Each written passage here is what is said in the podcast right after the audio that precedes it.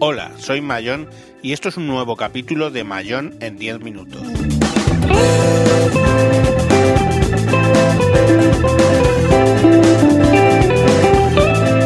Hoy vamos a hablar de aplicaciones online y además hablaremos de que este es el capítulo número 50.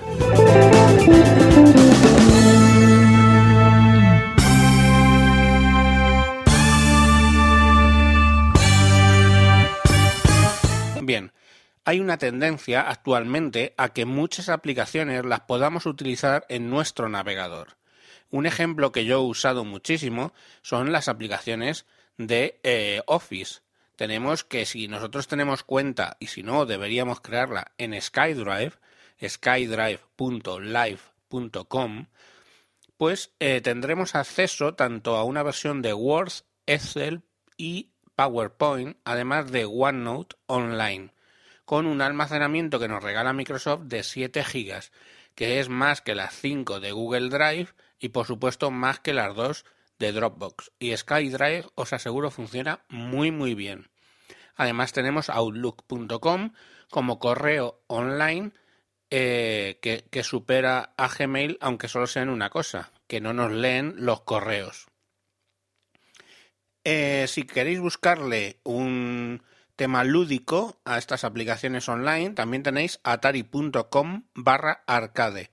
Ahí tenéis un montón de juegos antiguos, los que ya somos, digamos, de la generación EGB, que ahora está muy de moda, pues encontraremos ahí juegos auténticamente revisados, pero de la época de los Atari, pues como el Missile Defense o muchos otros. Eh, cosas para que yo utilizo además habitualmente, eh, aparte de estas dos, pues tenemos pixlr.com barra editor. Todos los URLs las pondré en la descripción.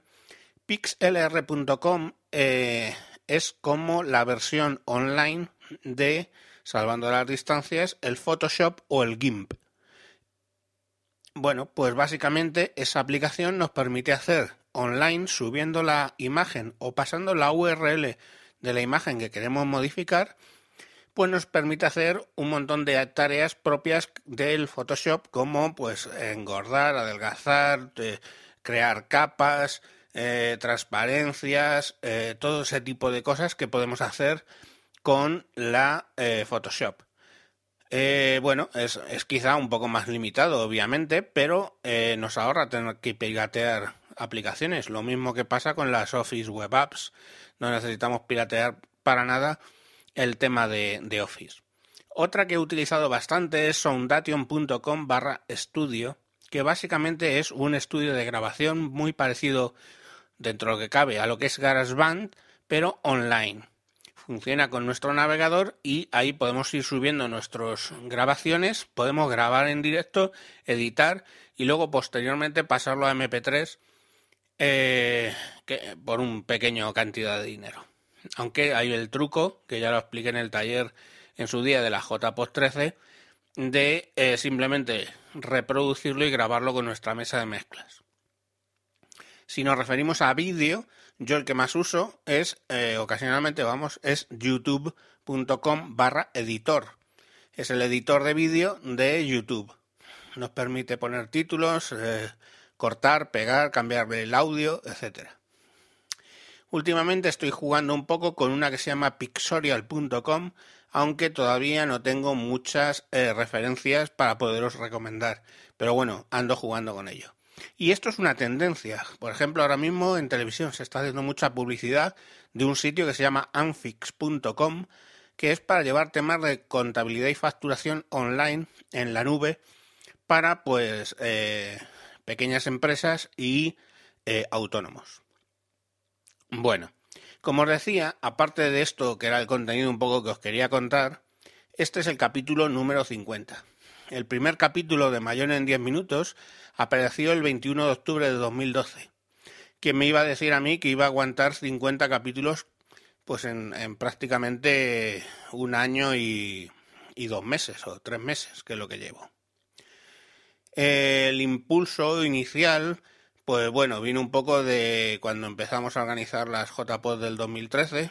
Entonces tengo que dar las gracias pues a todos los de la JPod 2013 porque son los que básicamente me empujaron a empezar a grabar.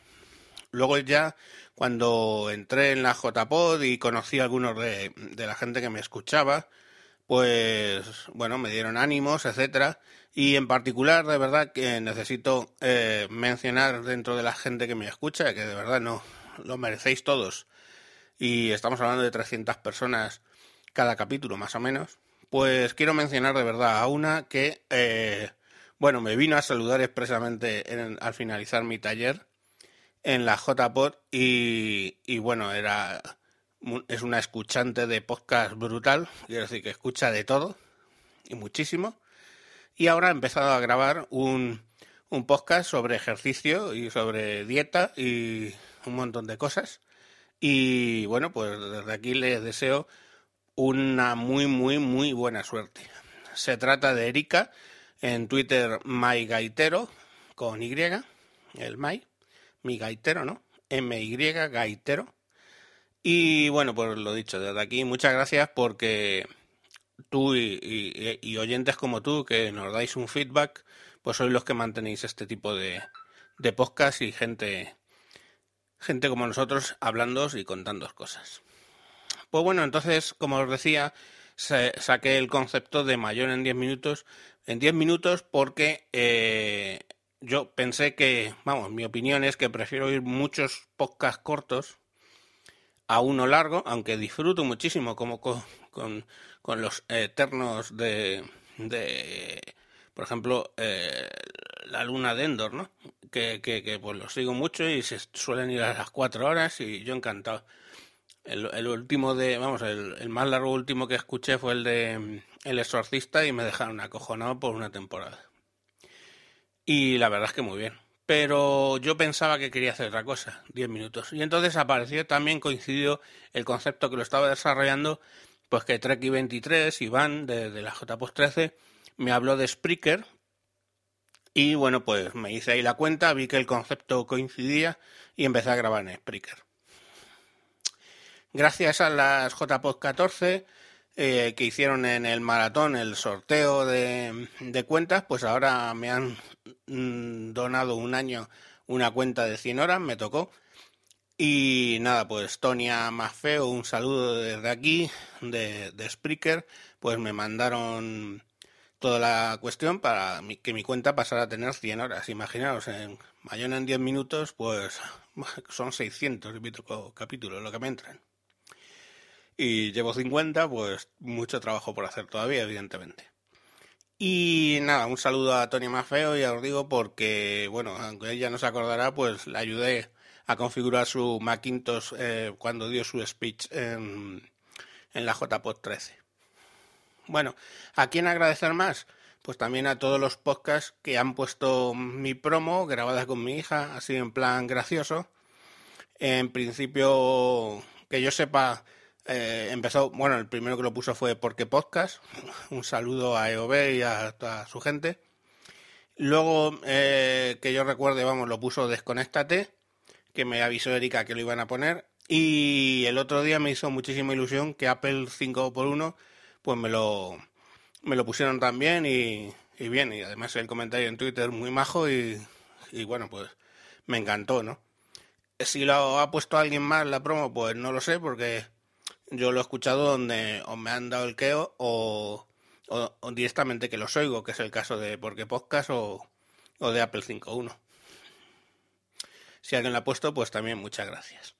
Y nada, a los oyentes por deciros que llevo 50, eh, tengo espacio en Spreaker para 600 y pico, pues allá que te vamos. O sea, vais a tener mayor en 10 minutos por, por bastante tiempo.